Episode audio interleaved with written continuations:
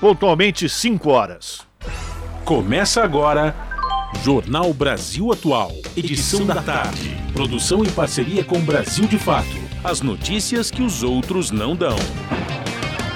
Movimentos populares, política, direitos humanos, economia, mundo do trabalho, cultura e prestação de serviço. Jornal Brasil Atual. Edição da tarde. Hoje é quinta-feira, dia 31 de março. Eu sou o Rafael Garcia, junto com Cosmo Silva, na apresentação de mais uma edição do Jornal Brasil Atual. E estas são as manchetes de hoje. Sérgio Moro assina ficha de filiação do União Brasil, partido resultante da fusão entre DEM e PSL, transfere domicílio eleitoral para São Paulo e desiste de candidatura à presidência da República. Em evento oficial no Piauí, transmitido ao vivo pela TV Brasil, que é uma emissora pública federal, Jair Bolsonaro faz discurso de candidato e o ministro das Comunicações cita slogan eleitoreiro. E após uma reunião com tucanos no Palácio dos Bandeirantes, o governador João Dória recuou e afirmou a aliados que vai renunciar ao governo de São Paulo e manter a pré-candidatura. Câmara aprova a proposta de emenda à Constituição que destina no mínimo 30% do fundo eleitoral para o financiamento de candidaturas de mulheres. Forças, Forças Armadas celebram golpe de 64 em nota e afirmam que período de ditadura deixou, abre aspas, legado de paz, de liberdade e de democracia. Por outro lado, nos 58 anos do golpe, a caminhada do silêncio repudia a violência do Estado e a impunidade. O ato aqui em São Paulo chamou atenção para a continuidade da violência da ditadura, já que o Estado brasileiro não puniu os agentes da opressão. Taxa de desemprego no Brasil ficou em 11,2% no trimestre dezembro, janeiro, fevereiro, segundo o IBGE. Estudo divulgado nesta quinta-feira mostra que a falta de trabalho ainda atinge 12 milhões de brasileiros. Senado adia a votação de projeto de lei que cria política nacional de direitos de populações atingidas por barragens. A proposta tem o objetivo de fixar garantias para pessoas que são afetadas por obras de impacto, como reservatórios de água, saneamento, mineração e energia hídrica. E o prefeito de São Paulo muda forma de solicitação de medicamentos e dificulta acesso para pacientes que estão em tratamento. Essas são algumas das manchetes dos assuntos do Jornal Brasil Atual que a gente vai acompanhar hoje. Agora são 5 horas 3 minutos e você pode participar do Jornal Brasil Atual através das redes sociais. facebook.com barra Rádio Brasil Atual no Instagram, arroba Rádio Brasil Atual. Twitter, arroba RA Brasil Atual. Ou pelo WhatsApp, o número é 11 96893 7672. Você está ouvindo? Jornal Brasil Atual, edição da tarde. Uma parceria com Brasil de Fato. Na Rádio Brasil Atual. Tempo e temperatura. E o tempo mudou. A tarde desta quinta-feira na capital paulista está nublada e gelada, agora 17 graus na região. Tem previsão de chuva com intensidade fraca a moderada agora no final da tarde, que se estende para o período da noite e madrugada. E aquela chuvinha que vai e volta. A temperatura na madrugada continua na casa dos 17 graus, mas com sensação térmica de 15, por conta da chuva e do ventinho mais gelado. Em Santo André, São Bernardo do Campo e São Caetano do Sul, a tarde desta quinta-feira também é de tempinho chuvoso, nublado e mais frio. Agora 17 graus. Na região do ABC Paulista, tem previsão de chuva com intensidade moderada forte agora no final da tarde. Durante a noite, o período da madrugada, a chuva continua, mas perde a força. É uma chuva constante, porém com intensidade moderada a fraca. E a temperatura na madrugada fica na casa dos 17 graus. Tempo nublado, com chuva também em Mogi das Cruzes. Agora os termômetros marcam 19 graus na região. Essa chuva que cai agora, com intensidade moderada, continua durante o período da noite e madrugada. Chuva constante, mais generalizada. O vento continua gelado e a temperatura na madrugada fica na casa dos 17 graus. E em Sorocaba, região do interior de São Paulo, a tarde desta quinta-feira também é de tempo bem fechado, agora 22 graus. Em Sorocaba, tem previsão de garoa agora no final da tarde e período da noite. Só na madrugada que a chuva ganha força e a temperatura durante a madrugada fica na casa dos 18 graus. E ó, logo mais eu volto para contar como fica o tempo nesta sexta-feira. Na Rádio Brasil Atual, está na hora de dar o serviço. São 5 horas e 5 minutos. Vamos saber a situação do trânsito na cidade de São Paulo nesta tarde de quinta-feira. Tarde essa, Rafael Garcia e Fábio Balbini. Chuvosa, com muita garoa e frio na cidade de São Paulo, viu?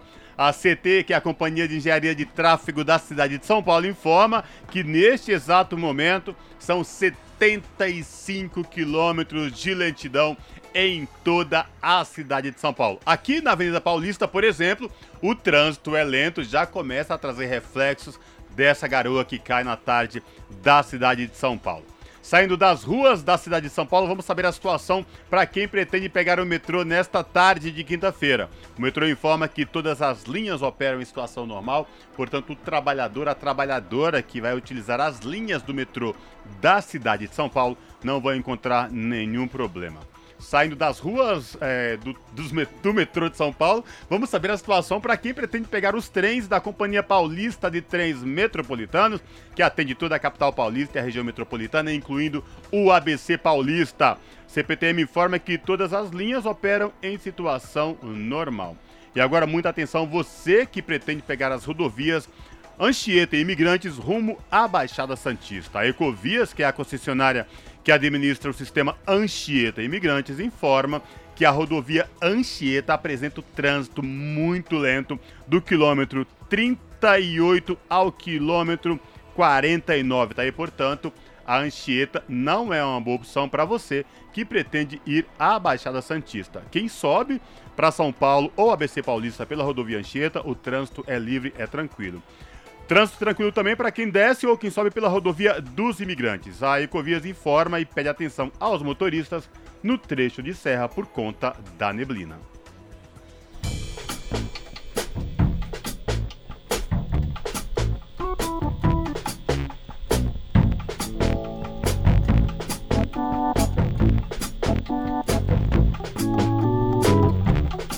Rádio Brasil Atual 98.9 FM, facção caipira aqui com vocês. As notícias que as outras não dão e as músicas que as outras não tocam. Participa aqui da programação pelo WhatsApp 968937672. Chega junto.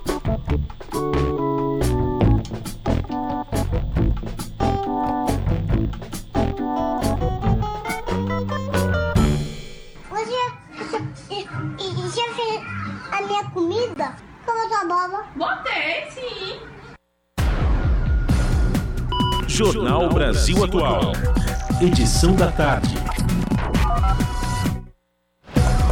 5 horas 8 minutos. A gente começa mais uma edição do Jornal Brasil Atual falando do conflito que acontece no leste da Europa. O presidente da Rússia, Vladimir Putin, assinou um decreto que permite a convocação de até 135 mil novos recrutas. Segundo a agência de notícias russa TASS, vinculada ao governo, o processo de alistamento deve ocorrer entre os dias 1 de abril e 15 de julho. O decreto também ordena a dispensa do serviço militar de soldados, marinheiros, sargentos e sargentos mestres cujo prazo de alistamento tenha expirado. Do lado ucraniano, sem notar uma diminuição na atividade militar da Rússia, o Ministério da Defesa da Ucrânia observa um movimento de equipamentos militares das forças russas em Belarus, país em sua fronteira que é aliada dos russos. Já a OTAN, Organização do Tratado do Atlântico Norte, também espera mais ataques. A guerra entrou nesta quinta-feira no 36º dia. O chefe de gabinete da presidência da Ucrânia, o Andriy Yermak, cobrou hoje um apoio efetivo dos aliados. Amanhã, russos e ucranianos devem ter mais uma reunião para negociações. São 5 horas e 9 minutos e a gente continua repercutindo o conflito entre Rússia e Ucrânia porque o Conselho de Direitos Humanos nomeia comissão de inquérito sobre a Ucrânia. Grupo de investigação com três integrantes terá duração inicial de um ano e resultados preliminares devem sair em setembro. Da ONU News, quem traz os detalhes é Mayra Lopes. O presidente do Conselho de Direitos Humanos, Federico Villegas, anunciou nesta quarta-feira a nomeação dos três membros da comissão de inquérito sobre a Ucrânia. A criação da comissão de inquérito foi decidida em 4 de março pelo Conselho de Direitos Humanos, após o início dos ataques contra a Ucrânia. O grupo é independente e imparcial. O objetivo é investigar todas as alegações de abusos e violações dos direitos humanos e violações do direito internacional humanitário, além de crimes relacionados no contexto da agressão contra a Ucrânia pela Federação Russa. A comissão também irá coletar, consolidar e analisar evidências de tais violações e abusos, incluindo sua dimensão de gênero, e registrar e preservar sistematicamente todas as informações, documentações e evidências. O acervo deve incluir entrevistas, depoimentos de testemunhas e material legal consistentes com as normas do direito internacional. O presidente do Conselho de Direitos Humanos buscou recomendações de partes interessadas e candidaturas diretas para encontrar nomes qualificados e imparciais para integrar a comissão de inquérito. O grupo terá duração inicial de um ano e foi solicitado para estabelecer os fatos, circunstâncias e causas profundas de tais violações e abusos. Da ONU News em Nova York, Mayra Lopes. 5 horas 11 minutos e nas fronteiras com a Ucrânia, a Organização Internacional para Migrações alerta para a atuação de traficantes humanos. E agora a gente acompanha as informações direto de Lisboa e Portugal da jornalista da ONU News, a Lê da Letra. Se já não bastasse todo o drama enfrentado pelos cidadãos da Ucrânia que escapam do país em busca de segurança, essa população, em sua maioria mulheres e crianças, tem sido alvo de traficantes de seres humanos. A Organização Internacional para Migrações, OIM, explica que existem pessoas que enganam os refugiados prometendo transporte ou acomodação gratuita. A ONU News ouviu o diretor do escritório da OIM em Portugal, que destaca a vulnerabilidade dos civis que fogem do conflito. De Lisboa, Vasco Malta explicou que o problema já existia na região mesmo antes da guerra. Antes do conflito, a OIM só no ano passado identificou mais de mil casos de tráfico de seres humanos uh, nas zonas fronteiriças com a zona da Ucrânia.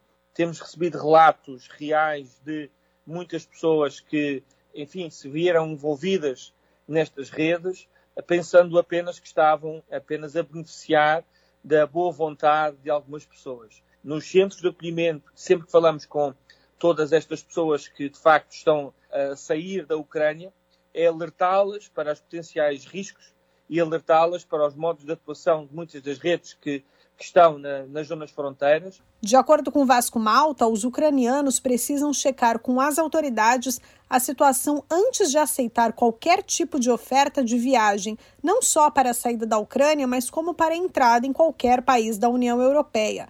A pedido do governo português, a OIM forneceu na semana passada apoio para trazer ao país 203 ucranianos que estavam numa cidade na Polônia. Os funcionários da agência também ajudaram no embarque e desembarque dos civis, fornecendo apoio na tradução e no registro das pessoas quando chegaram em Portugal. Da ONU News em Lisboa, lê da letra. Você está ouvindo? Jornal Brasil Atual, edição da tarde uma parceria com Brasil de Fato. 5 horas e 13 minutos. O governo federal publicou nesta quinta, no Diário Oficial da União, a exoneração de secretários e diretores do primeiro escalão que devem disputar as eleições de outubro. Pelas regras eleitorais, ministros, secretários e diretores devem deixar os cargos até o dia 2 de abril, seis meses antes das eleições para disputar o pleito deixaram o governo o secretário de Cultura, Márcio Frias, que, que é filiado ao PL no último dia 12, mesmo partido do presidente Jair Bolsonaro, que anunciou também sua pré-candidatura a deputado federal por São Paulo. Os secretários da Pesca, Jorge Seife Júnior, que deve concorrer a um mandato de parlamentar por Santa Catarina. Ainda não está definido se será de deputado estadual, federal ou senador. Presidente da Fundação Palmares, Sérgio Camargo, também se filiou ao PL, mas ainda não informou qual cargo deve disputar. E Alexandre Ramagem, diretor da Agência Brasileira de Inteligência, que é a ABIN, mas ainda não há informações sobre o cargo que Ramagem deve disputar. Também no Diário Oficial desta quinta saíram as exonerações de nove ministros. 5 horas e 15 minutos em um evento oficial transmitido ao vivo pela TV Brasil, que é uma emissora pública federal. O presidente Jair Bolsonaro fez um discurso de candidato, não de presidente, de candidato. E o ministro das Comunicações, na onda do Bolsonaro, citou o slogan eleitoreiro de Bolsonaro. Quem vai trazer mais informações é a repórter Letícia Viola. Durante uma cerimônia oficial para lançamento da tecnologia 5G no agronegócio, no interior do Piauí, transmitida ao vivo pela TV Brasil, o presidente Jair Bolsonaro criticou seus antecessores no cargo ao mencionar casos de corrupção. Nós conhecemos na pele o que foi feito nesses últimos 14 anos em nosso Brasil. Não queremos isso de volta. Ninguém está aqui fazendo campanha política. Estamos botando na mesa o que aconteceu lá atrás, o que acontece nos três anos do nosso governo. Sem citar nomes, ele também listou iniciativas do seu governo, como Auxílio Brasil e a conclusão da transposição do Rio São Francisco, para defender o legado da gestão. Embora fosse um evento oficial da Presidência da República, os discursos no palanque tiveram forte conotação eleitoral. Bolsonaro voltou a mencionar o que chama de ideologia de gênero nas escolas para se contrapor aos seus opositores. Nós queremos que nossos filhos e netos sigam a linha das nossas famílias, que deles seja afastada da sala de aula a ideologia de gênero. Não podemos admitir que não se nasce homem ou mulher se decida o sexo lá na frente. Isso é inadmissível. Em seguida, ele ainda falou que o país terá eleições limpas e fez uma crítica indireta a alguns ministros do Tribunal Superior Eleitoral. A cerimônia reuniu ministros do governo e parlamentares. Ciro Nogueira, ministro-chefe da Casa Civil, também fez um discurso de defesa do governo e chegou a inventar um slogan eleitoral para o presidente da República. Ser igual é ser livre, ser igual é ser forte, e é isso que o presidente Bolsonaro quer para o Nordeste. E para terminar, vou usar uma palavra de ordem como nordestino que estou, que eu sou, com muito orgulho. Nordeste livre, Bolsonaro presidente. Mais uma vez, a programação da TV Brasil, emissora pública federal, foi interrompida para a transmissão ao vivo do ato do presidente. Segundo o levantamento da Frente em Defesa da EBC e da Comunicação Pública, com base nas playlists Agenda do Presidente, esse tipo de interrupção da programação ocorreu outras 209 vezes ao longo de 2021. De São Paulo, da Rádio Brasil de Fato, locução Letícia Viola. São 5 horas e 18 minutos. E após uma reunião com tucanos no Palácio dos Bandeirantes, o governador João Dória recuou e afirmou a aliados que, vai que renunciou, aliás, ao governo de São Paulo.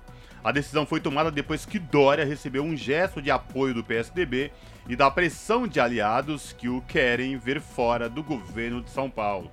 O PSDB pretende lançar Rodrigo Garcia ao governo de São Paulo e a permanência de Dória no cargo desidrataria a campanha. Vencedor das prévias do PSDB para a escolha do candidato do partido à presidência, Dória teve uma conversa com Garcia na noite de quarta-feira, durante a qual avisou que não ia mais renunciar ao governo de São Paulo.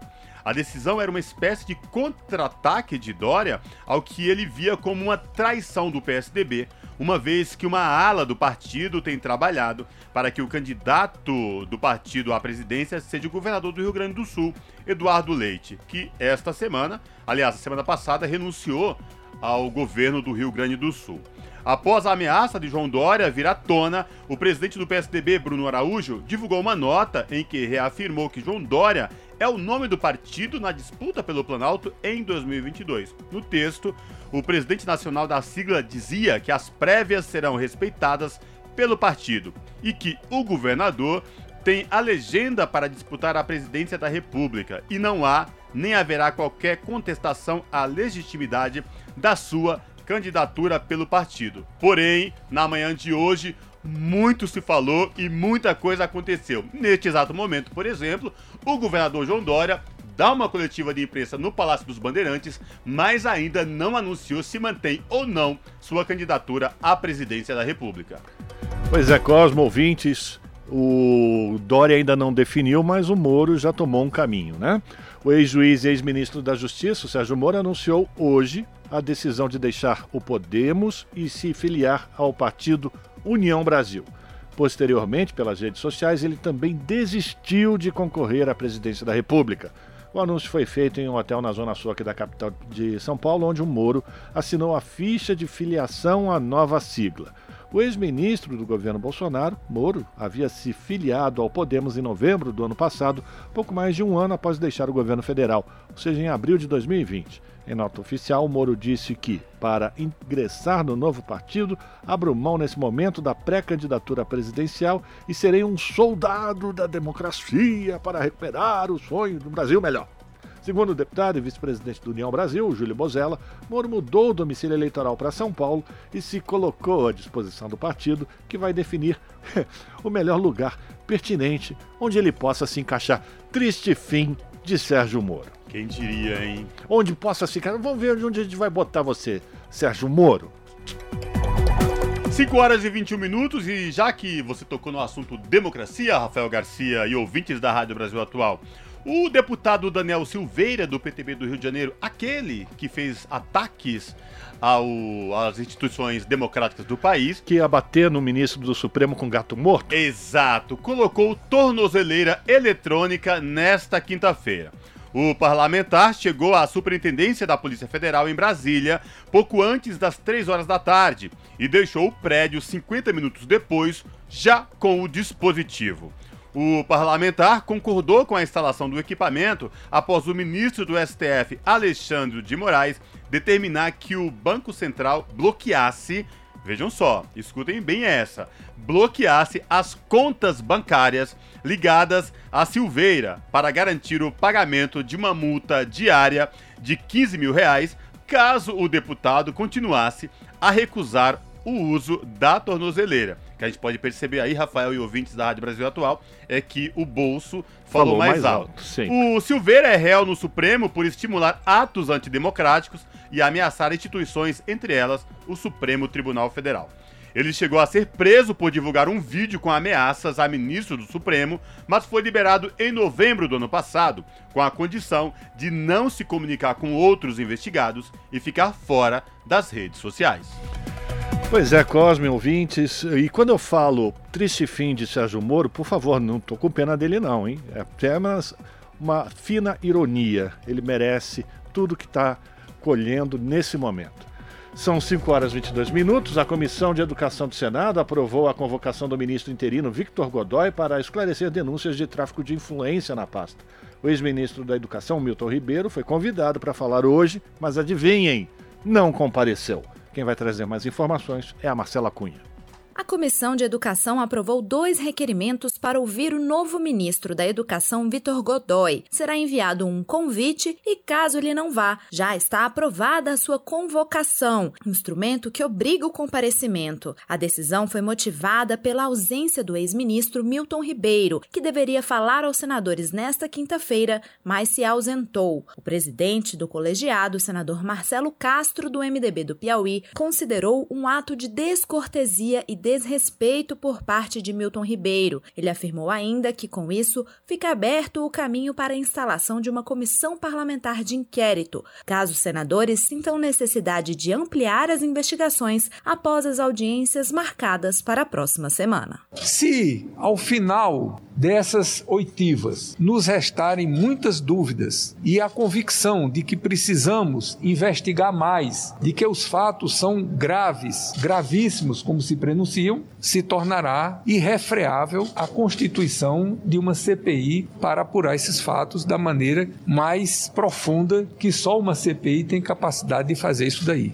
O autor do convite ao ex-ministro Milton Ribeiro foi o senador Randolph Rodrigues, da Rede Sustentabilidade do Amapá.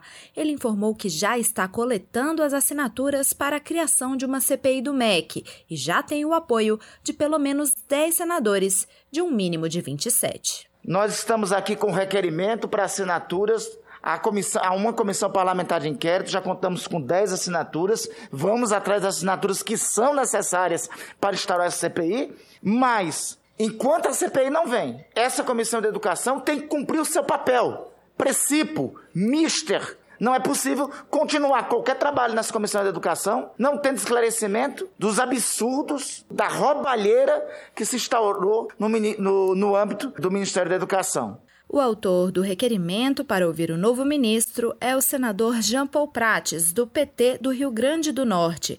A data, no entanto, ainda não foi definida. Na próxima terça-feira serão ouvidos os prefeitos que denunciaram o caso e na quinta o presidente do FNDE, Marcelo Ponte, e os pastores Gilmar Santos e Arilton Moura. Da Rádio Senado, Marcela Cunha.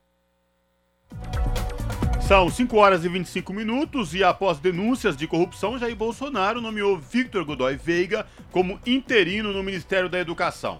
Veiga é o quinto nome a assumir a pasta em pouco mais de três anos da gestão Bolsonaro. Confira mais informações com Paulo Motorim do Brasil de Fato. O Diário Oficial da União trouxe o nome do secretário executivo do Ministério da Educação, Victor Godoy Veiga, como ministro interino da pasta, em nomeação assinada pelo presidente Jair Bolsonaro. Veiga é o quinto nome a assumir a pasta em pouco mais de três anos da gestão Bolsonaro. Ele substitui o pastor Milton Ribeiro, que deixou o cargo depois do escândalo em que pastores atuavam em um gabinete paralelo. De acordo com o caso, eles cobravam propina por liberação de verbas do Ministério para prefeituras. Antes de ser convidado para assumir a secretaria executiva do MEC, Victor Godoy Veiga fez carreira como auditor federal de finanças e controle da CGU, onde trabalhou de 2004 a 2020. Na CGU, Godoy atuou como auditor federal, chefe de divisão, coordenador geral e diretor substituto de auditoria e diretor de auditoria da área social e de acordos de leniência. A indicação de Veiga como interino se dá em função de o governo Bolsonaro entender que Milton Ribeiro pode voltar à pasta se ficar provado que ele não tem nada a ver com a formação do gabinete paralelo. Ribeiro é alvo de um inquérito da Polícia Federal e do STF por suspeitas de favorecimentos a pastores na distribuição de verbas do Ministério da Educação. Diante das suspeitas, Milton, que foi convidado a comparecer ao Senado para prestar esclarecimentos sobre o caso, disse que decidiu solicitar ao presidente Bolsonaro a sua exoneração do posto. Em carta, o ex-ministro disse que ainda deve retornar à pasta depois de demonstrada sua inocência. De Brasília, da Rádio Brasil de Fato, com reportagem da Rede Brasil Atual, locução Paulo Motorim.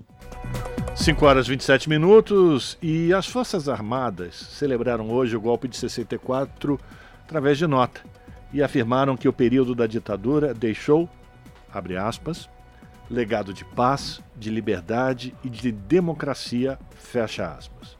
O comunicado é assinado por comandantes da Marinha, do Exército e da Aeronáutica, além do ministro da Defesa Braga Neto. As informações com Caroline Oliveira.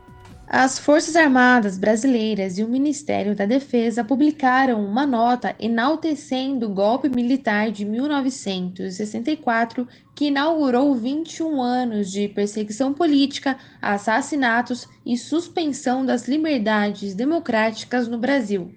Divulgada na véspera do aniversário de 58 anos da data, o comunicado diz que a deposição do presidente João Goulart pelos militares em 64 impediu a implantação de um regime totalitário.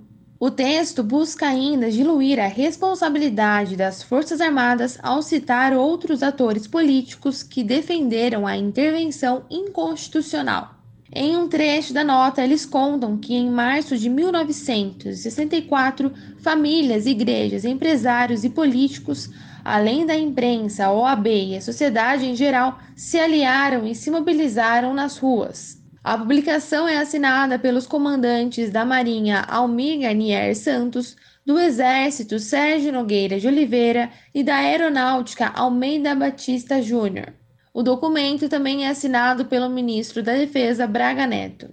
Para os militares que firmaram o texto, o golpe foi um marco histórico que refletiu os anseios e a vontade da população da época e deixaram um legado de paz, de liberdade e de democracia. De São Paulo, da Rádio Brasil de Fato, com reportagem de Murilo Pajoli, Paulo Motorim e Caroline Oliveira. São 5 horas e 29 minutos.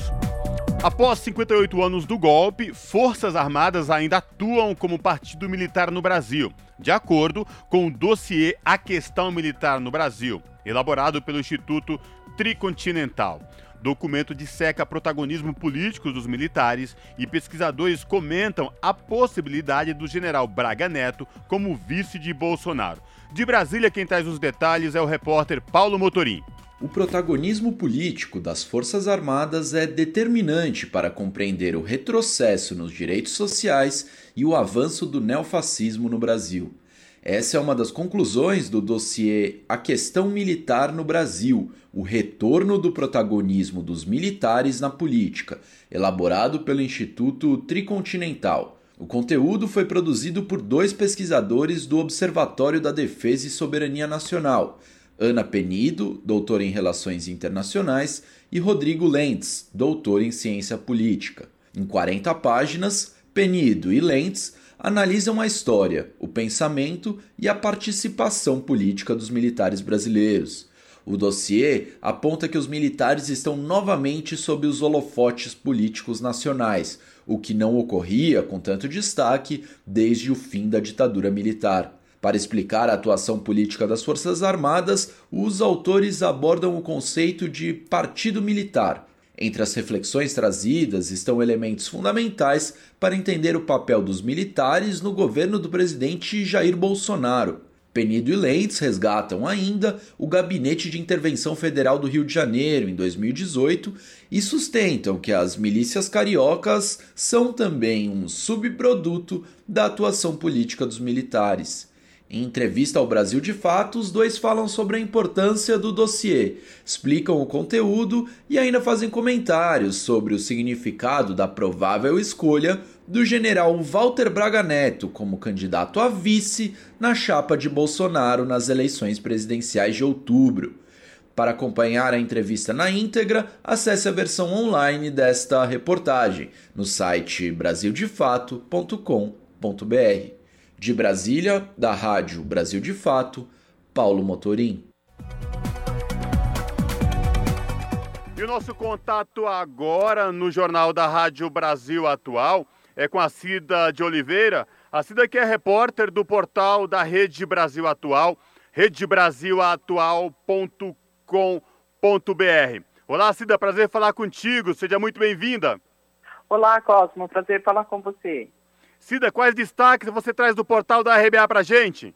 Hoje tem caminhada do silêncio, Cosmo, no Parque do Ibirapuera, agora à tarde, que marca é, o aniversário do golpe de 64. Esse golpe, conhecido como um golpe cívico-militar, que teve apoio de um grupo certo aí de que envolvia também mídia, enfim, tudo isso para ser lembrado que não pode acontecer outra vez, né, Cida? É, é verdade, Cosmo. O objetivo dessa caminhada, é, que é uma caminhada bem curtinha, viu? É bom o ouvinte ter essa informação. É, a concentração começa por volta das 5 e meia na Praça da Paz, né, no Parque do Ibirapuera, e são poucos quilômetros ali do parque, viu? É uma caminhada assim silenciosa mesmo, né? É para marcar uma data que não pode jamais ser esquecida né? Até nem é, é, é, até difícil de se esquecer, Cosmo, porque é, é, é, a gênese de uma era de consumação, né? De, de oficialização, digamos assim, da violência do Estado, né?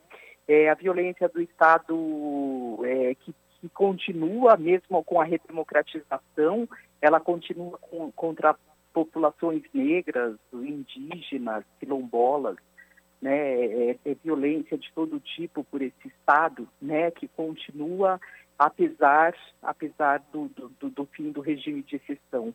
É, os organizadores sempre fazem questão de fazer essa caminhada silenciosa para relembrar tudo isso e deixar claro o golpe que aconteceu uh, no dia 31 de março, há 58 anos, e que vem sendo revivido com essas violências praticadas pelo Estado que não sanam, né, Cida? Não param, né? Que tem uma, é uma violência aqui que se perpetua, que se repete, né? E, e, não é só a violência do Estado, né, Cosmo? Se a gente for lembrar um pouco também, é, é, a própria questão política também, né? Porque se a gente for lembrar um pouquinho de 2016, a gente vai ver uma situação bastante semelhante. Né? Foi uma conjuntura bastante semelhante, né? De, de certas, é, né? Certos é, conjuntos aí da sociedade, né, né, que se uniram, enfim, no, no, numa, é, numa conjuntura muito que lembra de 64 e que acabou dando no que deu, né, não, não, não é muito diferente, né, é sempre bom a gente lembrar, fazer aí esse paralelo. Cida, vamos dar o serviço, onde acontece que horas a caminhada silenciosa? Cosmo, a partir das 17h30 é a concentração lá na Praça da Paz. Essa praça, para quem não conhece, é, tem acesso pelos portões 7 e 8 no, no Parque do Ibirapuera. Esses portões, a entrada é pela Avenida República do Líbano.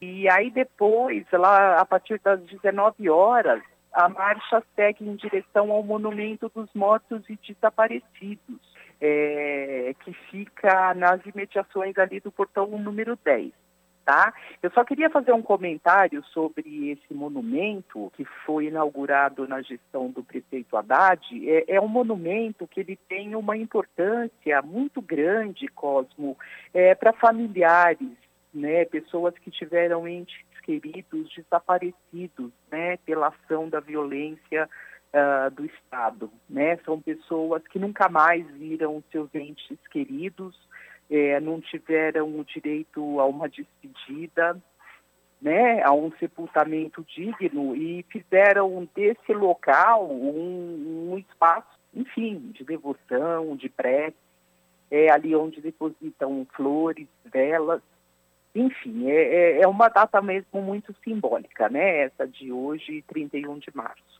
É, a marcha silenciosa partirá às 19 horas ou 7 horas da noite, como queiram, em direção ao Monumento aos Mortos e Desaparecidos Políticos, ao lado do Portão 10, lá no Parque Ibirapuera. Os organizadores também pedem o uso de máscaras e álcool em gel e os manifestantes poderão levar fotos, velas e flores. É isso mesmo, né, Cida?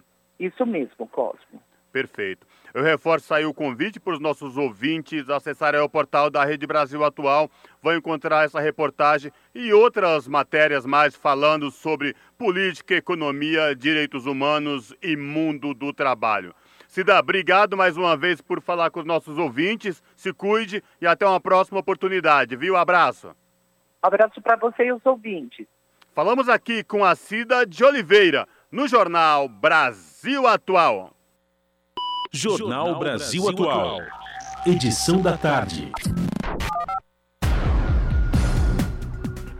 São 5 horas 38 minutos. Oito em cada dez vítimas de violência contra a mulher sofreram abusos psicológicos durante a pandemia da Covid-19, segundo um levantamento feito pelo projeto Justiceiras, com base nos 9.500 atendimentos feitos desde março de 2020. O projeto foi criado há dois anos para apoiar mulheres em situação de risco e atua com rede de 10 mil voluntárias no Brasil e no exterior. Do total de atendimentos realizados pelo Justiceiras entre março de 2020 e março deste ano, 3.934 mulheres em situação de risco fizeram seu primeiro pedido de socorro ao grupo, ou seja, 45,1% não procuraram outras instituições oficiais que poderiam fazer a acolhida das vítimas, como delegacias especializadas de atendimento à mulher. As mulheres relataram diferentes tipos de violência, como a violência psicológica, física, sexual e patrimonial, e em 74,9% das vezes dentro da própria casa. Em cada 10 mulheres, 7 relataram situações de média e alta gravidade cometidas por seus atuais relacionamentos. Os dados demonstram ainda que, apesar da violência de gênero estar em todas as classes, a maior parte das mulheres atendidas tem baixa renda. 5 horas e 39 minutos. Câmara do Rio de Janeiro adia decisão sobre denúncias contra vereador Gabriel Monteiro. Polícia investiga vazamento de vídeo íntimo de vereador com jovem de 15 anos e deputado entrega mais vídeos em delegacia. Do Rio de Janeiro, as informações com o repórter Caio Maia. O Conselho de Ética e Decoro Parlamentar da Câmara Municipal do Rio de Janeiro adiou a decisão de julgar o vereador Gabriel Monteiro. Ele é acusado de assédio moral e sexual por ex-funcionários de seu gabinete e de estupro por uma vítima não identificada, conforme denúncia do programa Fantástico da TV Globo. Dos sete membros do colegiado, apenas os vereadores Chico Alencar, do PSOL, e Teresa Berger, do Cidadania, votaram pela abertura imediata de uma representação contra Monteiro. Monteiro pode perder o mandato caso o Conselho de Ética aprove um parecer que acate as acusações e o plenário da Câmara vote a favor do relatório. O presidente do Conselho de Ética, vereador Alexandre Esquerdo, do DEM, disse que os membros voltam a se reunir no dia 5 de abril para analisar provas solicitadas ao Ministério Público e à Polícia Civil. Chico Alencar disse que, diante dessas denúncias graves, a maioria do Conselho de Ética optou por não decidir ainda e adiar um parecer sobre o caso para a semana que vem. Ele explicou que a representação proposta por ele e Teresa Berger não é uma punição prévia. Nesta quarta-feira, Gabriel Monteiro e uma jovem de 15 anos estiveram em uma delegacia na zona oeste do Rio de Janeiro para depor a respeito de um vídeo íntimo vazado na internet. A mãe da adolescente disse à polícia que o ato foi consensual. Pelo vazamento do vídeo, o vereador responsabilizou dois dos funcionários que o acusam na denúncia de assédio moral e sexual. Eles serão chamados a depor. O deputado estadual Giovanni Ratinho, do PROS, foi à delegacia da criança e do adolescente vítima, no centro do Rio, com vídeos em que Gabriel supostamente teria gravado atos sexuais com menores de idade. Segundo o parlamentar, os vídeos demonstram que as pessoas não queriam ser gravadas. Do Rio de Janeiro, da Rádio Brasil de Fato, locução de Caio Maia. 5 horas e 41 minutos e a Câmara aprovou uma proposta de emenda à Constituição que destina no mínimo 30% do fundo eleitoral para o financiamento de candidaturas de mulheres. Quem traz as informações direto de Brasília é o repórter Antônio Vital. A Câmara dos Deputados aprovou proposta de emenda à Constituição que obriga os partidos políticos a aplicarem no mínimo 30% do fundo eleitoral no financiamento de campanhas das mulheres. Esse percentual poderá ser ainda maior e será proporcional ao número de mulheres candidatas. O mesmo percentual mínimo de 30% deverá ser destinado também às candidatas no horário eleitoral gratuito no rádio e na televisão. A PEC também obriga o uso de pelo menos 5% dos recursos do fundo partidário em programas de estímulo às candidaturas femininas, dinheiro que poderá ser usado também nas campanhas eleitorais das candidatas. A proposta proíbe ainda a condenação dos partidos políticos que não tiverem aplicado os recursos destinados à participação política das mulheres nas últimas eleições, mas permite que esse dinheiro seja usado nas campanhas futuras. Da mesma forma, estabelece que não serão aplicadas sanções como devolução de valores, multa ou suspensão do fundo partidário aos partidos que não preencheram a cota mínima de gênero ou de raça ou que não destinaram os valores mínimos correspondentes a essas finalidades nas últimas eleições. A PEC foi aprovada por ampla maioria do plenário, com 402 votos favoráveis e apenas 44 contrários, mas a anistia aos partidos que não aplicaram o percentual mínimo nas campanhas de mulheres recebeu críticas. Para a deputada Fernanda Melchiona, do PSOL do Rio Grande do Sul, isso estimula futuras infrações parecidas. O Observatório de Violência eh, contra as Mulheres fez uma nota que é muito explicativa porque esse artigo e essa anistia é ruim, porque a cada avanço existe um movimento para depois anistiar os partidos. Em 2017 foi assim, entre 2017 e 2015. Depois, em 2019, logo depois dos 5%. E sim, multas é pedagógico. Mas a maioria do plenário considerou a proposta um avanço, como disse o deputado Paulo Teixeira, do PT de São Paulo, que atribuiu a não aplicação dos recursos na promoção da participação política das mulheres nos últimos dois anos à pandemia. Em relação ao exercício não cumprido, diz respeito à pandemia. Um momento excepcional, mas a PEC prevê a compensação desses recursos nos exercícios seguintes. Assim, esse recurso será sim aplicado. E aí, nós vamos trazer para as mulheres um recurso efetivo, porque o contrário seria a punição por pagamento de multas. O que, que ajuda? pagar multas. A PEC que estimula as candidaturas femininas recebeu críticas ainda do Novo, que criticou o fundo eleitoral e o financiamento público de campanha. Foi o que disse o deputado Marcel Van Hatten, do Novo do Rio Grande do Sul. Nós entendemos, em primeiro lugar, que não deveria sequer existir esse dinheiro público para campanhas políticas. Nós entendemos que campanhas políticas devem ser financiadas pelos interessados diretamente no processo político, ou seja, os eleitores a relatora da proposta, a deputada Margarete Coelho, do PP do Piauí, defendeu a previsão de cotas de financiamento e o uso dos fundos públicos na Constituição. Então se reconhece que realmente os partidos políticos não gastaram. Entretanto, se constitucionaliza os 30% no mínimo como piso e proporcionalmente o número de candidaturas das mulheres. Isso sim incentiva a campanha das mulheres. Não estava na lei, como de fato não está. E essa PEC não só traz para a lei, mas constitucionaliza. Esse é um grande ganho. O uso proporcional do fundo eleitoral, dependendo da quantidade de candidatas, foi acrescentado pela relatora ao texto, que já tinha sido aprovado pelo Senado. A parte da PEC aprovada pelas duas casas segue para promulgação pelo Congresso Nacional. Da Rádio Câmara, de Brasília, Antônio Vital. Você está ouvindo?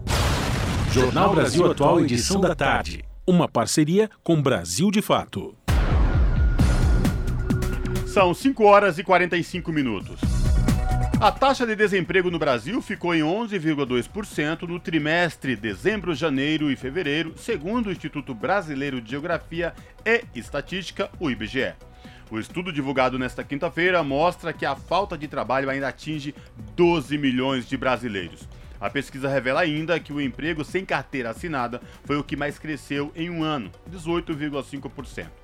O levantamento também revela que a taxa de informalidade atinge 4 em cada 10 brasileiros ocupados. Além disso, a predominância de ocupações precárias leva a uma queda histórica no rendimento médio dos brasileiros. A renda média entre dezembro e fevereiro caiu 8,8% em um ano e, desse modo, é a menor para o período nos últimos 10 anos. Custo de vida, emprego e desemprego, cesta básica, tarifas públicas, salário mínimo. Agora, na Brasil Atual, a análise do DIEESE. A participação de Fausto Augusto Júnior, diretor técnico do DIEESE. Hoje o Fausto faz uma avaliação da conclusão de um relatório produzido pela Confederação Sindical Internacional, mostrando que desde a adoção da Lei 13.467 no ano de 2017, o sistema de negociação coletiva sindical entrou em colapso no Brasil. Fausto, sua avaliação desse estudo e as consequências para o trabalhador é com você. Primeiro, é importante o papel desse relatório, mostrando como os conjuntos de direitos dos trabalhadores e os direitos sindicais são desrespeitados pelo mundo. É um relatório ali organizado pelo Global Rights, sob encomenda ali da CSI. É um relatório que, de alguma forma, ajuda a gente a compreender como o conjunto de direitos dos trabalhadores vem sendo desrespeitado. O debate sobre o Brasil já está em pauta já há algum tempo, não é a primeira vez que o Brasil está entre os dez piores países, e isso avançou principalmente após a reforma trabalhista de 17. Chama atenção, no caso do Brasil, a questão do desrespeito à negociação coletiva, a gente vai vendo como que ao longo do ano de 2021, pautado ali pela pandemia, o direito à negociação foi desrespeitado inúmeras vezes, uma vez que a negociação chamada negociação individual preponderou em relação à negociação coletiva. Chama atenção no relatório também, e a gente sabe que essa é uma realidade aqui no Brasil, como que os movimentos paradistas, ou seja, as greves, são violentamente confrontadas em diversos momentos, diversas greves, a gente tem movimentos aqui claramente de impedir que a greve se realize, vários deles com inclusive com o uso da violência, e o mais grave de tudo, o Brasil entrou nesse destaque por assassinatos de trabalhadores assassinatos de lideranças sindicais no exercício aí da representação do conjunto dos trabalhadores na luta pelos direitos. É, essa é uma, uma triste marca que a gente carrega, mais uma vez, em 2021, a gente teve dirigentes assassinados e que coloca em debate está acontecendo no Brasil do ponto de vista do ataque à democracia. É sempre importante a gente lembrar que as questões do trabalho, as questões de relações de trabalho, mediação de conflito, o respeito as negociações, as greves, as movimentações dos trabalhadores são fundamentais num mundo que se diz democrático, que se diz civilizado, algo que a gente vem aqui no Brasil a duras penas e a cada vez mais, a cada ano que passa, comprometendo com mais dificuldades e a cada nova legislação que vai aparecendo, a gente vai vendo como esses direitos vão sendo desconstruídos. Chama atenção, né, e chamou atenção do relatório, conjunto de medidas que foram tomadas ao longo aí da pandemia com relação à retirada na negociação coletiva do centro do debate, a possibilitar que trabalhadores tivessem os seus salários reduzidos sem nenhum tipo de garantia, muito pelo contrário, né, sem nenhuma negociação coletiva, sendo normalmente forçado pelos empresários, né, sobre isso, pelo patronal, a fazer esse tipo de acordo. A gente vai vendo como, junto com a democracia que foi deteriorando, as relações de trabalho no Brasil foram bastante deterioradas. Um outro dado que é bastante importante também, envolve muito o Brasil, é o próprio acesso ao direito do trabalho. Você tem uma população bastante grande, quase metade da população está no trabalho informal, não tem acesso aos direitos tradicionais do trabalho, os direitos que estão consignados na nossa legislação trabalhista, de um lado, é, e este número vem ano a ano aumentando. Então, quando a gente vai colocando tudo isso dentro do escopo, o Brasil vai ficando ao lado de países como Bangladesh, Colômbia, Belarus, enfim, Mianmar, que acende o alerta aí quando a gente está num ano precisa ser discutido a questão democrática e, inclusive, o debate aí sobre a mudança, a revogação dos marcos aí que foram muito precarizantes da reforma trabalhista. Esse foi Fausto Augusto Júnior, diretor técnico do DIESE, o Departamento Intersindical de Estatística e Estudos Socioeconômicos, aqui no Jornal Brasil Atual. Jornal Brasil Atual. Edição da tarde. São 5 horas e 51 minutos. Quase 78% da população está endividada no Brasil. O número é 10 vezes maior do que o registrado em março do ano passado. As informações com a repórter Tatiane Alves.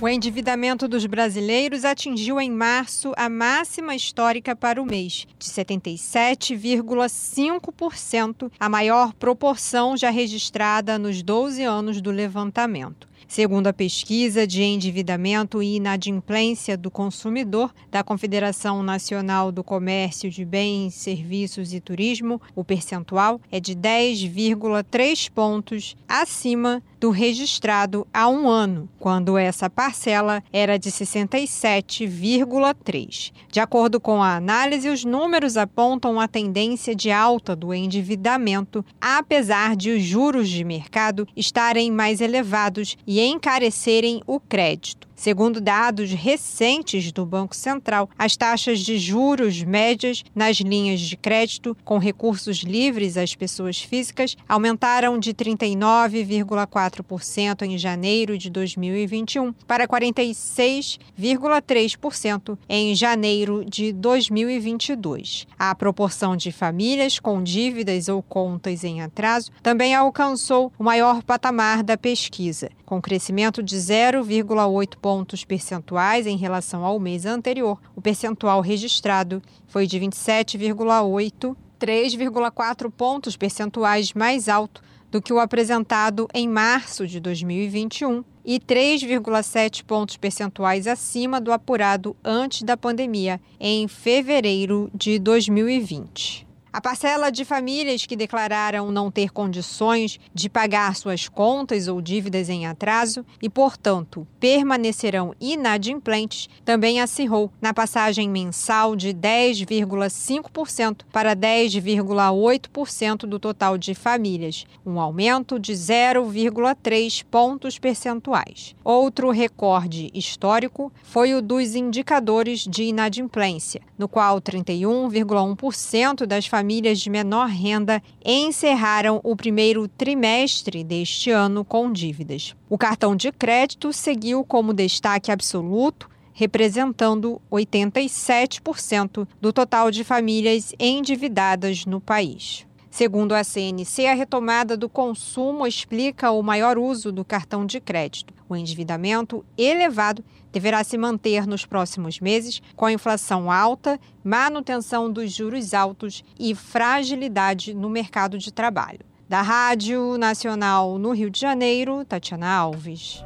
5 horas e 54 minutos e o Adriano Pires, que é o economista indicado pelo Jair Bolsonaro para a presidência da Petrobras, adivinhem, possui uma empresa fantasma com capital milionário numa área residencial de Niterói. Mas quem vai contar mais dessa história é o Lucas Weber do Brasil de Fato. Vamos ouvir.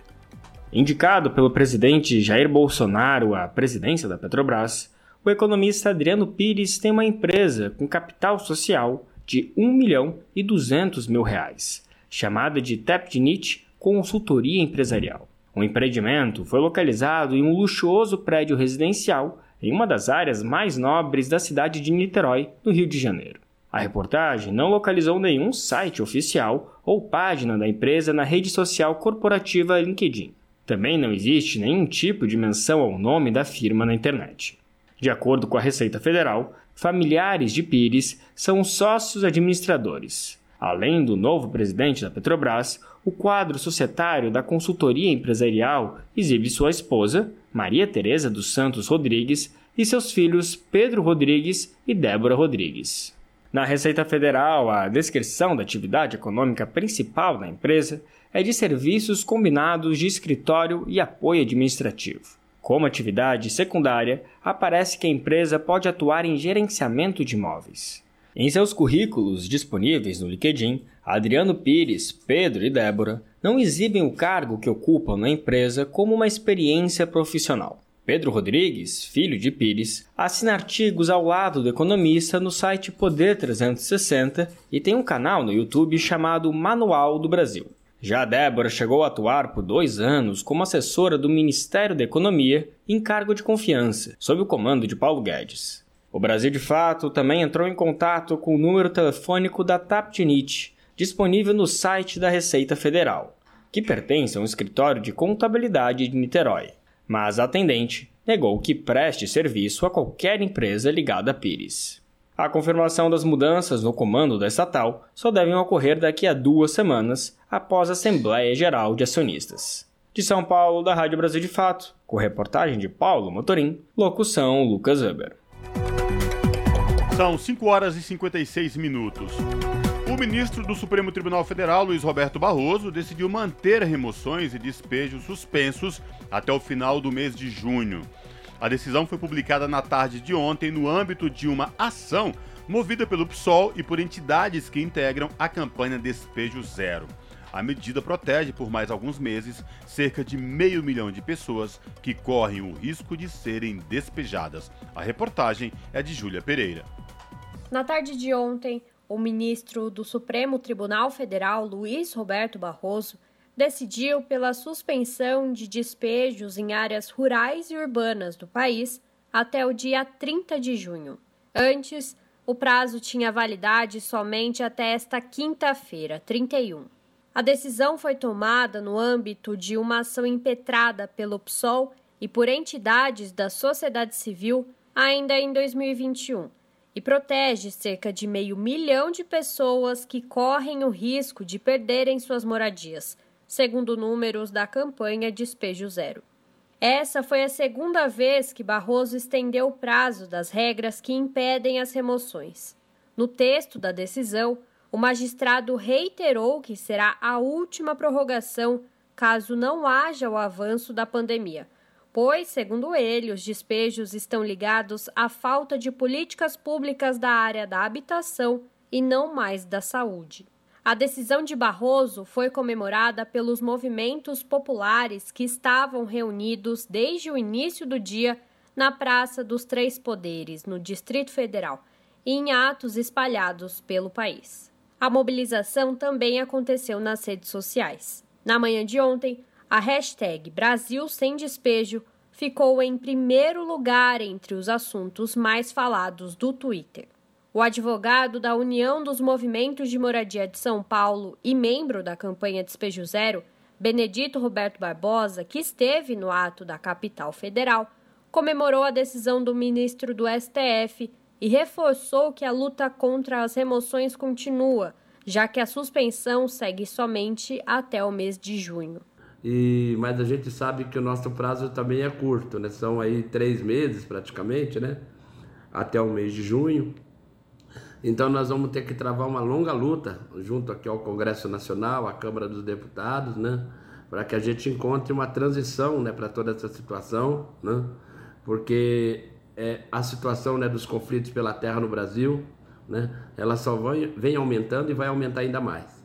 Então eu queria deixar esse abraço, né, hoje vamos comemorar porque é importante, né, que essas vitórias nos dê força e ânimo para a gente seguir lutando e também lutando pelos nossos direitos, pelo direito à moradia, pelo direito à cidade, pela reforma urbana e pela reforma agrária. Viva a campanha Despejo Zero, em defesa da vida no campo e na cidade. Desde o início da semana, os movimentos populares já haviam iniciado as articulações para a prorrogação do veto aos despejos. Na terça-feira, o ministro Barroso recebeu as entidades que integram a campanha Despejo Zero e parlamentares do PSOL e do PT no Congresso Nacional para tratar do tema. Na ocasião, foram entregues centenas de cartas das famílias ameaçadas de despejo, além de uma petição com a assinatura de representantes de 32 países pedindo pela prorrogação da decisão. Kelly Maforte, da Direção Nacional do Movimento dos Trabalhadores Rurais Sem Terra, afirma que as entidades também cobram por medidas por parte do Poder Legislativo para barrar os despejos no país. É bastante importante essa decisão, porque ela está dentro de uma luta histórica dos movimentos né, do campo e da cidade pelo legítimo direito da ocupação de terra. Então é muito importante, tem um significado histórico, mas é preciso a gente manter a luta, manter a mobilização, porque ganhamos um fôlego, mas é um fôlego curto. Por isso nós estamos também batendo em outra porta aqui em Brasília, no Congresso, Estamos pedindo uma audiência com o presidente da, da Câmara, Arthur Lira, e também que a Câmara se posicione concretamente em relação a um projeto de lei por uma nova lei do despejo zero no nosso país, para a gente conseguir um prazo ainda maior. Júlia Pereira, Rádio Brasil Atual e TVT. Rádio Brasil Atual. Para sugestões e comentários, entre em contato conosco por e-mail redação@jornalbrasilatual.com.br ou WhatsApp DDD 11 96893 7672. Acompanhe a nossa programação também pelo site redebrasilatual.com.br.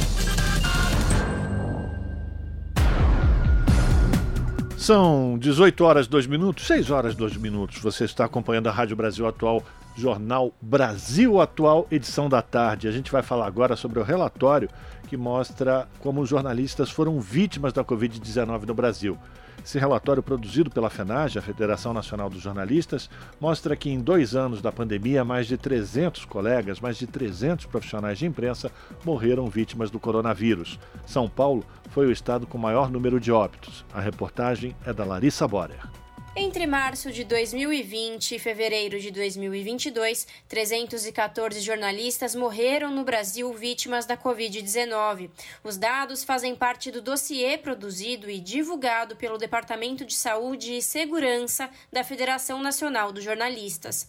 Nestes 699 dias contabilizados, a média é de uma morte de profissionais de imprensa a cada 2,2 dias, tornando o Brasil o país com maior número de óbitos da categoria categoria em todo o mundo, seguido pela Índia, Peru e México. Maria José Braga, presidenta da Federação Nacional dos Jornalistas, avalia que os números do dossiê mostram a política do governo de não enfrentamento da pandemia. Obviamente, o elevado número de vítimas na categoria dos jornalistas está diretamente associado ao elevadíssimo número de óbitos na população brasileira. Então, é mais grave porque é, todos nós temos conhecimento de que houve no Brasil uma política de governo de não enfrentamento da pandemia, de descredibilização da ciência, das medidas sanitárias preconizadas pelas autoridades. Houve, vamos dizer assim, um incentivo à disseminação do vírus no Brasil por parte do governo federal, fazendo mais de 600 mil brasileiros e brasileiras vítimas fatais, e entre eles jornalistas que estavam cumprindo o seu dever de informar a população. O relatório da FENAGE mostra também que entre os estados brasileiros, o que teve o maior número de óbitos foi o estado de São Paulo, com 42 mortes por Covid-19 desde o início da pandemia, ou 33,7% do total de casos. Logo em seguida, aparece Rio de Janeiro, com 33 casos, e Pará e Paraná, com 24 mortes cada. Tiago Tange, presidente do Sindicato dos Jornalistas Profissionais no estado de São Paulo, comenta que o governo Dória, durante esses dois primeiros anos da pandemia, também agiu, em alguns casos, contra a segurança da categoria, como nas aglomerações que aconteciam nas coletivas de imprensa. Tange ainda ressalta que o sindicato enviou ofício às empresas de comunicação para que, mesmo com o decreto do governador, a utilização de máscaras em espaço fechado continue obrigatória nas redações, tanto para trabalhadoras e trabalhadores quanto para visitantes. A gente também não pode esquecer que o governo Dória, por mais que ele tente né, dizer que foi o pai da vacina, todas essas coisas, ele também, desde o primeiro momento, ele fez aglomeração, né, para fins eleitoreiros, né? Então queria fazer coletiva lá, então reunia os jornalistas, os jornalistas tinha, tinha que se aglomerar, isso quando não tinha vacina, né? Quer dizer, foi, é, o governo Dória também ele é, ele é corresponsável também por parte dessa tragédia, né? E também né, esse decreto que foi colocado algumas semanas atrás aqui em São Paulo, é, obrigando só o uso de máscaras em transporte público ou em estabelecimentos de saúde. A gente sabe que na prática isso é, é quase um convite para não se usar mais máscara, contrariando né, as decisões científicas, contrariando as pesquisas. Né, que assim que a gente soube dessa notícia, muitos jornalistas ficaram preocupados, né, com toda a razão, e o nosso sindicato enviou um ofício a todas as empresas de comunicação de São Paulo, né, é, reiterando que nosso sindicato reivindica que todos os profissionais, todos os trabalhadores, funcionários, visitantes das empresas continuem mantendo o uso de máscaras em locais fechados. Né, é impossível dizer que a pandemia acabou e é impossível que, né, que as empresas também é, não tenham responsabilidade em oferecer um ambiente seguro de trabalho. O dossiê também aponta que desde o início da campanha de vacinação, o número de óbitos caiu significativamente. Nos dois primeiros meses de 2022 foram registrados 11 casos, contra 42 no mesmo período do ano anterior.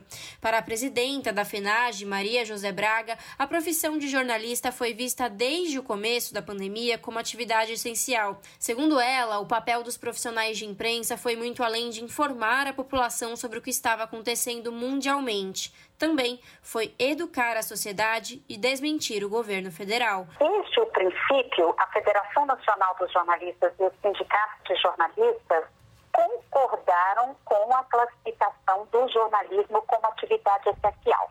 Ou seja, precisávamos de trabalhar até mesmo para informar a população da gravidade da situação sanitária mundial e no Brasil e para educar a população no sentido das medidas sanitárias preconizadas. E na avaliação da PEMAG, os jornalistas e as jornalistas fizeram um excelente trabalho.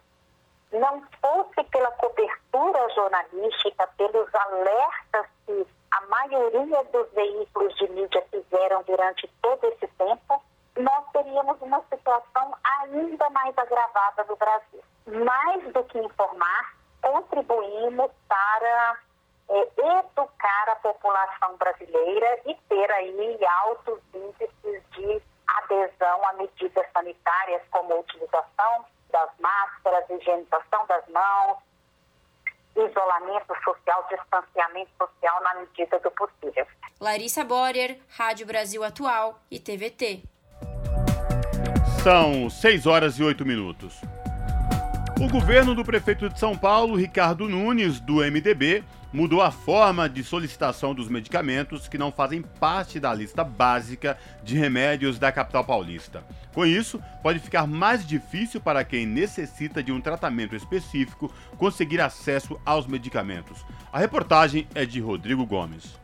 Depois de deixar a população da capital paulista sofrendo por meses com uma falta generalizada de medicamentos, o governo Nunes inova na tentativa de dificultar o acesso a alguns remédios. Um e-mail obtido com exclusividade pela RBA mostra que a prefeitura vai mudar a forma como a população solicita medicamentos e dietas enterais que não fazem parte da relação municipal de medicamentos, chamados extra remume. Esses medicamentos são adquiridos por pedido médico, que precisa justificar que os medicamentos disponíveis no sistema de saúde municipal não são capazes de promover o melhor tratamento para o paciente. Se houver aprovação da comissão farmacoterapêutica da prefeitura, o medicamento é adquirido, mas somente na quantidade para o tratamento daquela pessoa. Até hoje, o procedimento de solicitação era feito em qualquer unidade de saúde e o medicamento enviado para a unidade mais próxima do paciente, seja unidade de saúde, ambulatório ou hospital. Mas, de acordo com o e-mail, agora será preciso entregar a solicitação de medicamento extra remume na AME Maria Zélia, próximo ao Brás. E se o pedido for aceito, retirar o remédio no Centro de Distribuição de Medicamentos e Correlatos, o CDMEC, no Jaguaré, zona oeste da cidade. Para a vereadora e membro da Comissão de Saúde da Câmara Municipal, Luana Alves, do PSOL, o objetivo do governo Nunes é reduzir gastos com esse tipo de atendimento.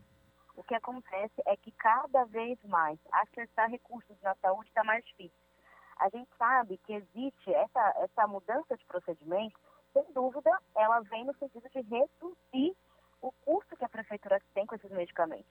Porque se coloca, quando se pensa saúde, se pensa mais nos gastos do que de fato na necessidade da população. Isso não é de hoje, infelizmente. A gente sabe também que muitos medicamentos ficarão em falta. Algumas dessas situações foram regularizadas, felizmente, mas por muitos meses, em especial o que a gente viu no ano passado, medicamentos muito básicos, de pirona, remédio para crônico, para hipertenso, para diabetes, simplesmente com falta. Remédios é, psiquiátricos também ficaram em falta. Pessoas que tiveram que interromper tratamento de saúde mental. Para a vereadora, não se justifica dificultar o fornecimento desses medicamentos para a população, já que a situação financeira da prefeitura é confortável. Não se justifica de forma nenhuma, nenhuma. A gente sabe que a prefeitura de São Paulo hoje tem um caixa que é bastante forte. É, existiu aí toda uma, mesmo no período da pandemia, se arrecadou muito de impostos municipais. Né? No período da pandemia não teve uma queda como se esperava ter, né? então de fato teve uma arrecadação bastante razoável, a gente viu que recentemente fez toda uma propaganda da questão da dívida de São Paulo, que envolveu aí a passagem do campo de Marte para o governo federal. Acho que algumas pessoas acompanharam isso, uma negociação que a prefeitura fez com o governo Bolsonaro e que, segundo a prefeitura conta, né, a história que é contada, é que vai vir aí algumas dezenas de bilhões anuais para o orçamento de São Paulo.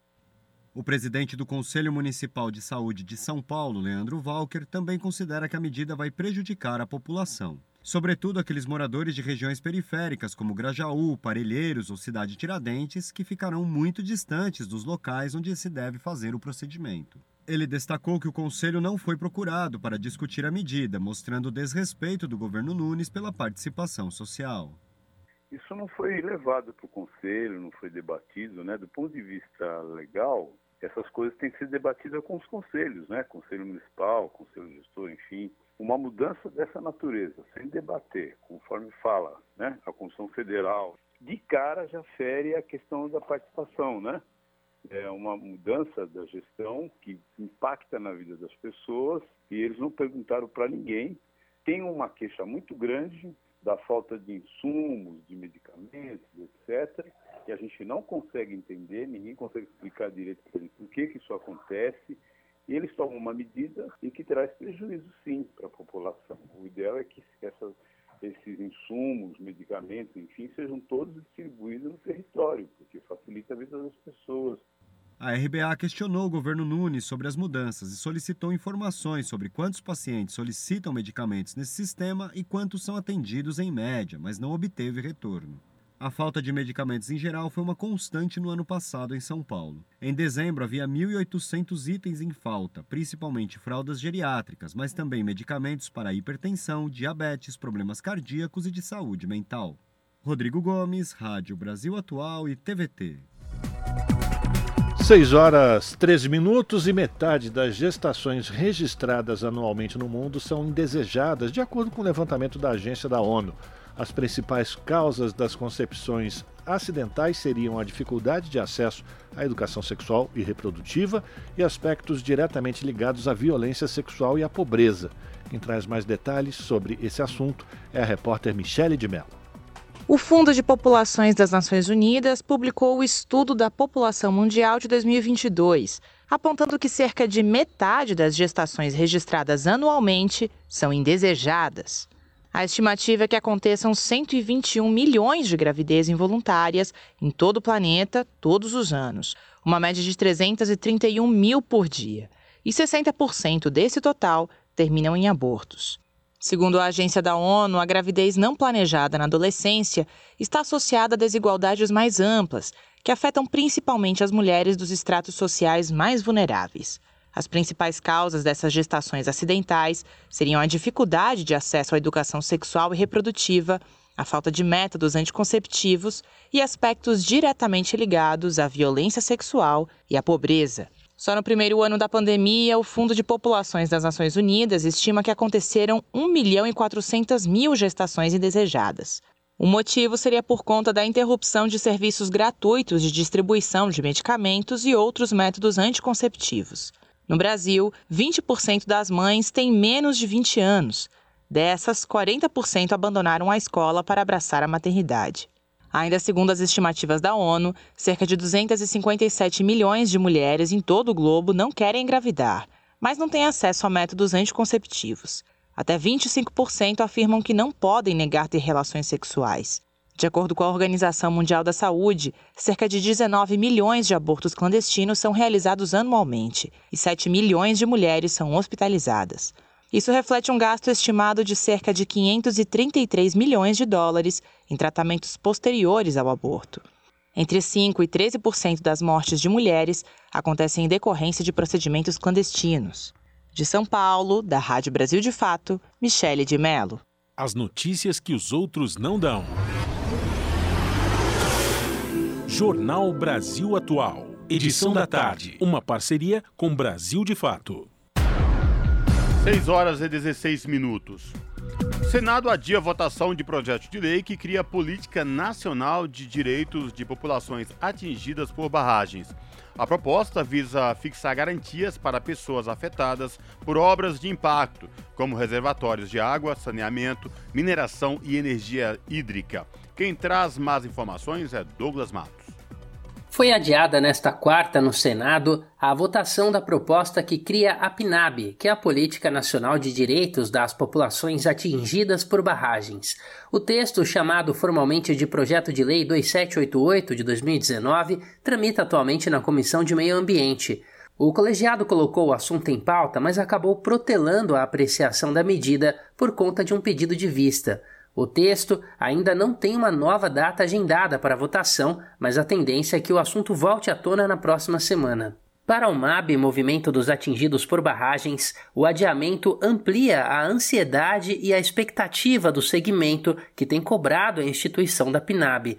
Do ponto de vista de conteúdo, o PL fixa os direitos das populações atingidas por barragens, tema invisibilizado na legislação brasileira atual. Para Leandro Scalabrin, do Coletivo de Direitos Humanos do MAB, a lei precisa ser atualizada para que os direitos sejam devidamente ampliados.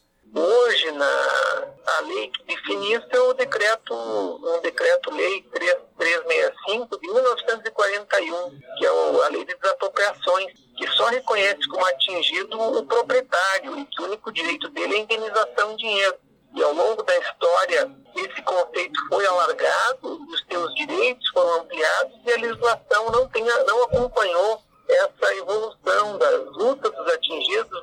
O parecer da relatora do PL, a senadora Leila Barros, do PDT, considera como populações atingidas por barragens as famílias afetadas por perda da propriedade ou posse de imóvel. Está incluso também quem sofre desvalorização desse imóvel, prejuízos para o modo de vida ou atividades de subsistência e interrupção de acessos.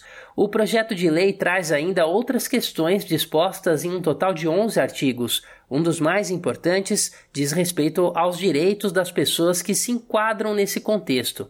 A ideia é que sejam garantidos, por exemplo, reparação por meio de reposição, indenização, compensação equivalente ou social e reassentamento rural ou urbano coletivo.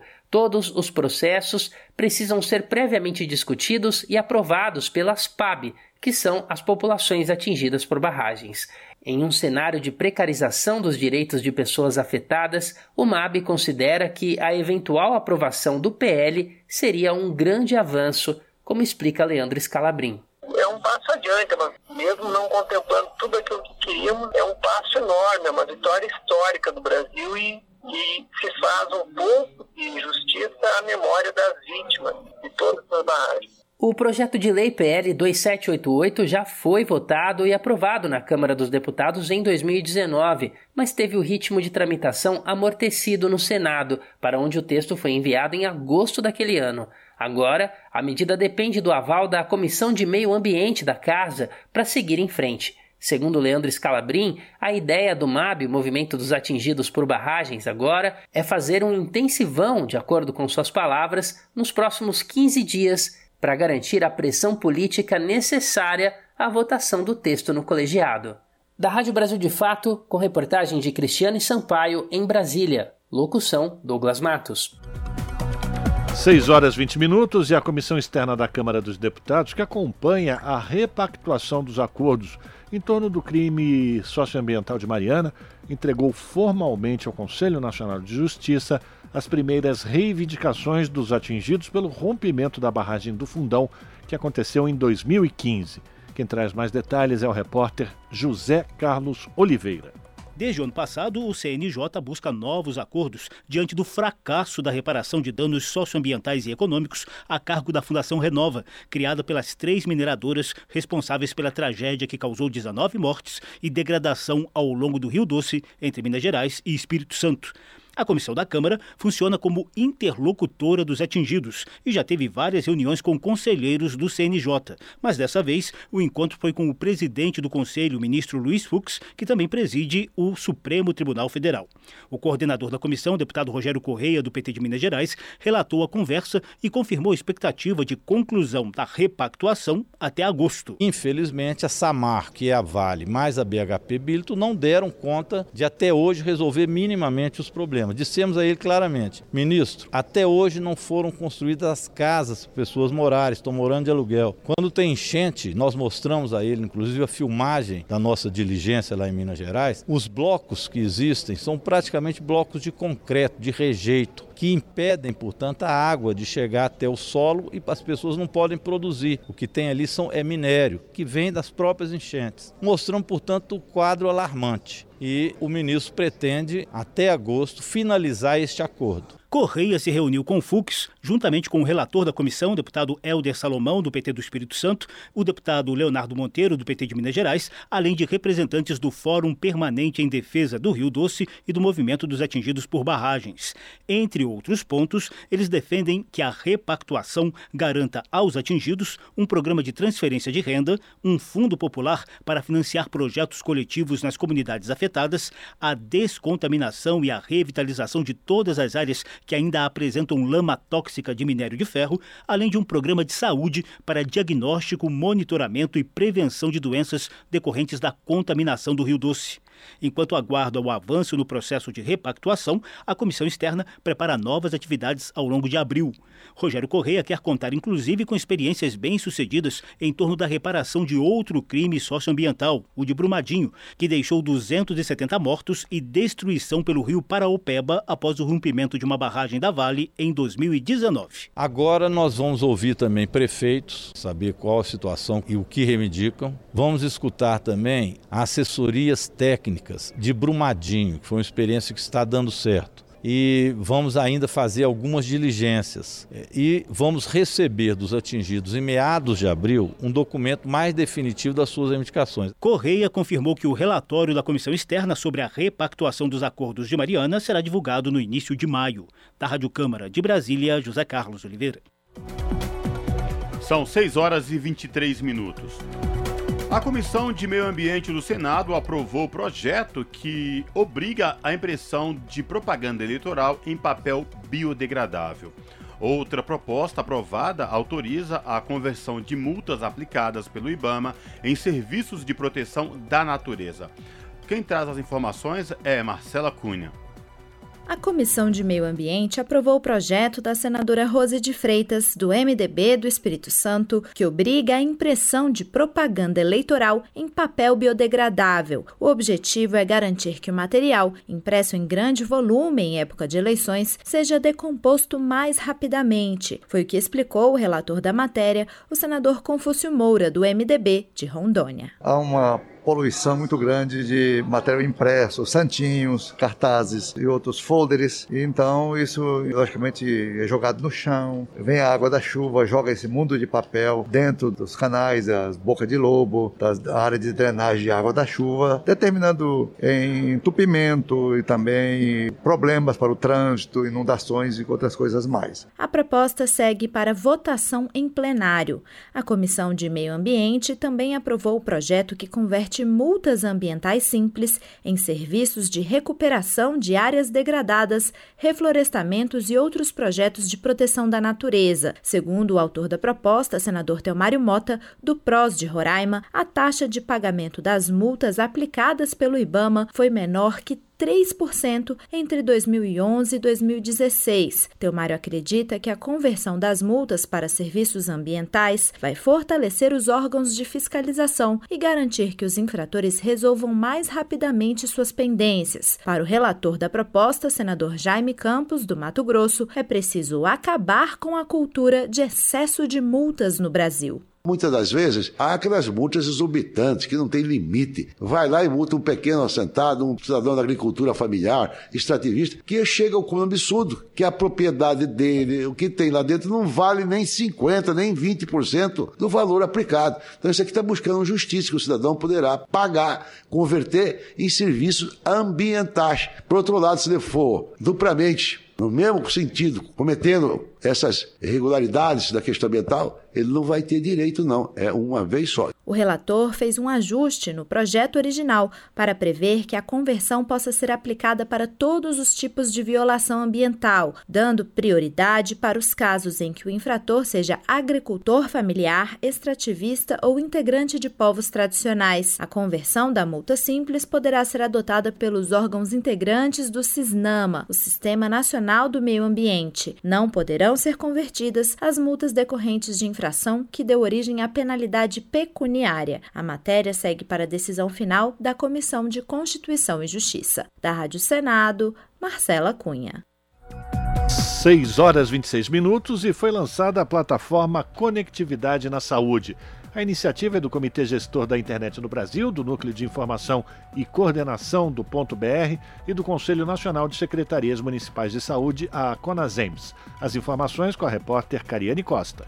A plataforma vai reunir dados sobre a qualidade da internet nos estabelecimentos públicos de saúde no país. A ideia é que as informações sobre os pacientes sejam compartilhadas via prontuário eletrônico de forma segura, o que na prática facilitaria a rotina dos profissionais de saúde e também dos usuários. Alexandre Barbosa, gerente do CETIC.br, afirma que a nova ferramenta vai permitir um raio-x sobre a qualidade da internet nesses estabelecimentos, o que impacta nas políticas públicas.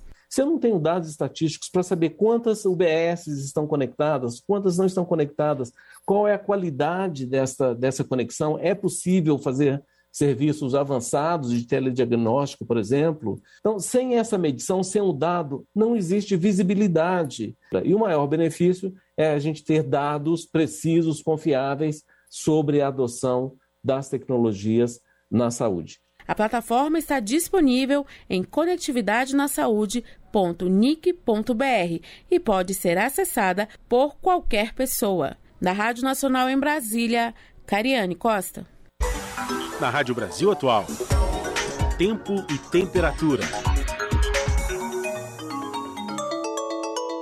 O sextou será chuvoso e frio a sexta-feira na capital paulista será bem nublada, com previsão de chuva fraca a moderada durante todo o dia. A temperatura continua mais baixa, com máxima de 20 graus e mínima de 17 graus. Nas regiões de Santo André, São Bernardo do Campo e São Caetano do Sul, mesma coisa. O friozinho e o tempo chuvoso continuam. A sexta-feira no ABC Paulista será carrancuda, tempo frio e chuvoso, com previsão de chuva moderada durante todo o dia. A temperatura cai, máxima de 19 graus e mínima de 17 graus. Em Mogi das Cruzes, a sexta-feira também será de tempo totalmente fechado. Previsão de chuva com intensidade moderada durante todo o dia. Aquela chuva que vai e volta. O vento continua mais gelado e a temperatura cai, máxima de 20 graus e mínima de 17 graus. Na região de Sorocaba, interior de São Paulo, mesma coisa. A sexta-feira será nublada, com previsão de chuva com intensidade moderada a qualquer hora do dia, com temperatura máxima de 22 graus e mínima de 18 graus. Larissa Borer, Rádio Brasil Atual. E a gente termina aqui mais uma edição do Jornal Brasil Atual, que teve trabalhos técnicos de Fábio Balbini. Na produção, a Letícia Holanda e a Juliana Almeida. E a gente tem aqui a apresentação do Cosmo Silva e do Rafael Garcia. Vocês ficam agora com o papo com o Zé Trajano e a gente volta amanhã a partir das 5 da tarde. A todos, um bom final de quinta-feira. Até lá!